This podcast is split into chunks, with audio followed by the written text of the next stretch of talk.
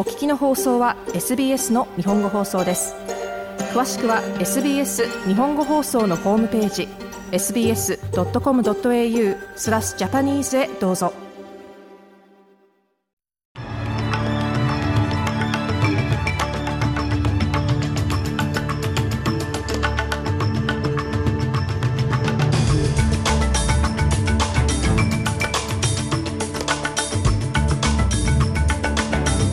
11月9日水曜日午後のニュースをシドニーから大場由美がお届けします。ハッカーによって盗み出されたメリバンクからの顧客データがダークウェブに掲載され始めました。オーストラリア国防軍は中国が元オーストラリア軍兵士をリクルートしているという疑惑について調査を始めました。そしてスポーツラグビー。ジャクソン・ヘイスティングスが引き続きウェストタイガーズでプレーすることが分かりました。この時間の主なニュースです。ではニュースを始めます。リチャード・マールズ国防相は元オーストラリア軍兵士が中国に軍事訓練を提供するよう打診されたとされる報道についてオーストラリア国防軍に調査を命じました。マールズ国防相はこの報道が国家機密に影響を与えることを懸念しており国防政策と手続きの綿密な評価が必要であると述べました。また元職員には国家のプライバシーを守る責任があると付け加えました。For those who do come into possession of our nation's secrets, 豪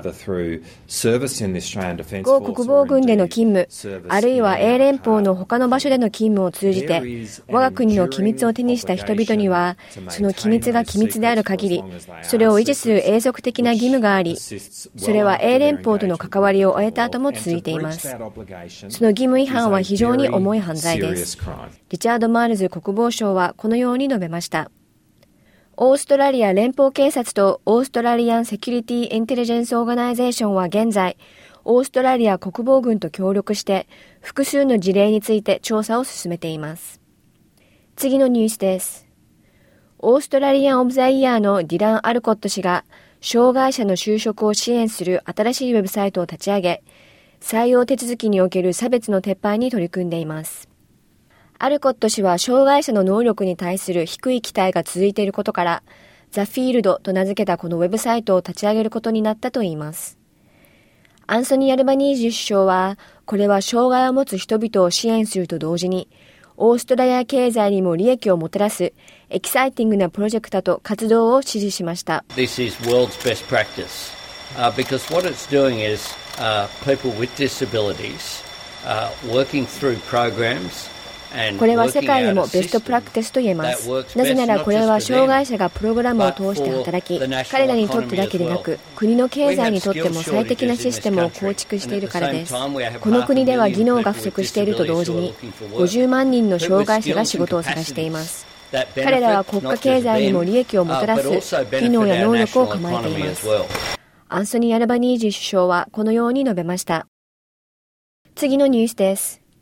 ランサムウェアグループがオーストラリアの民間医療保険大手メディバンクから盗まれた顧客データをダークウェブに掲載し始めました。数百名に上る名前や住所、生年月日、メディケアの詳細など、最初のリストが真夜中過ぎにこのグループに属するブログに掲載されました。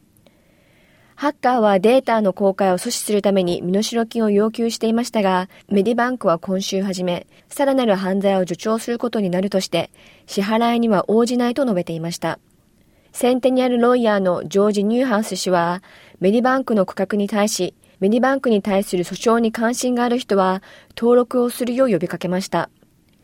ニューハウス氏はチャンネル7の取材で、個人情報が漏洩した人々は保証されるべきだと語りました。企業はその行動に対して責任を負う必要があります。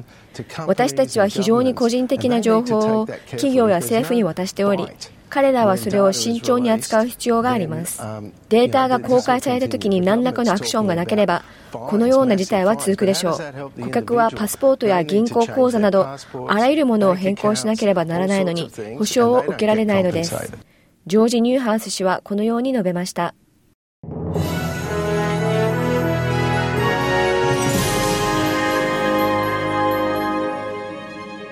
ニュースを続けます。11月26日のビクトリア州選挙を前に、ダニエル・アンドリューズ州首相率いる労働党が、看護師と助産師の卒業生に対して、 public hospital での勤務を約束すれば、5000ドルの契約ボーナスを得ることができると公約しました。メルボルンのオーストラリア看護助産師連盟の事務所で宣言したアンドリューズ州首相は、選挙で労働党が再選された場合、看護師対患者の比率を改善する目的で、1億5000万ドルの医療パッケージを保証することも盛り込みました。アンドリューズ州首相によると、2022年から24年の間に、パブリックホスピタルシステムに入る新卒の看護師と助産師は、2500ドルのボーナスが支払われ、入社2年後にさらに2500ドルが支払われる模様です。Just as we've made nursing degrees free, uh, there is another step for us to take. And that's why I'm so very pleased today to announce that graduating nurses and midwives 看護師の学位を無料にしたように、これはもう一歩踏み込んだ話です。22年、23年、そして24年に卒業する看護師と助産師は、パブリックホスピタルシステムにコミットする場合、5000ドルの契約ボーナスを受け取ることができます。ダニエル・アンドリューズ州首相はこのように述べました。次のニュースです。アメリカの国連大使は、ウクライナ産穀物を国会経由で輸出する国際合意の延長は、国連にとって優先事項であると述べ、ウクライナの農民に安心を与えました。この協定はロシアとウクライナが国連及びトルコと個別に署名したもので、11月19日に期限切れとなります。ロシアの外交官は8日火曜日、モスクワがこの協定に不安を抱いていることを挙げました。リンダ・トーマス・グリーンフィールド米国大使は、ロシアが誰もが見たこともない最悪の食料安全保障の危機を悪化させたと述べています。Russian forces have deliberately ロシア軍はウクライナの農業インフラを意図的に攻撃してきました。彼らは畑を荒らし、穀物サイロを爆破し、トラクターを盗みました。これは民間インフラに対する恐ろしい攻撃であるだけでなく、世界の食料供給に対する攻撃でもあり、これまで見たこともないような最悪の食料安全保障の危機を悪化させました。リンダ・トーマス・グリーンフィールド米国大使はこのように述べました。ウクライナとロシアは共に小麦や大麦、ひまわり油などの世界的な主要輸出国であり、戦争は不足を招き、貧しい国々でのお菓子を悪化させています。最後にスポーツ。ラグビーの話題で、ウェストタイガースのティム・シーンズコーチは、ジャクソン・ヘイスティングがタイガースを去るという話を否定し、元メン・オブ・スティールがハーフバックではなく、ロックでシーズンをスタートさせる可能性が高いと示唆しました。先週ヘイスティングスがタイガーズを去るかもしれないという報道がありましたが、シーンズはこの選手はどこにも行かないと主張しました。キャメロン・シラルドとの契約や、ノースクイーンズランドからの元選手、トッド・ペイテンを呼び寄せることに失敗したタイガーズでは、2025年にベンジー・マーシャルがコーチのポジションを引き継ぐことになっており、シーンズはヘッドコーチへと転身する予定です。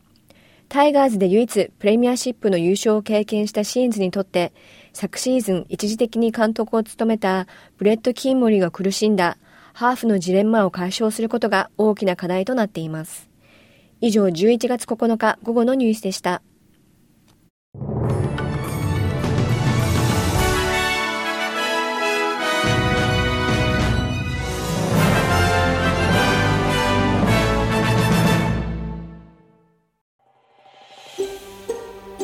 SBS 日本語放送の Facebook ページで会話に加わってください。l i いいねを押してご意見ご感想をお寄せください。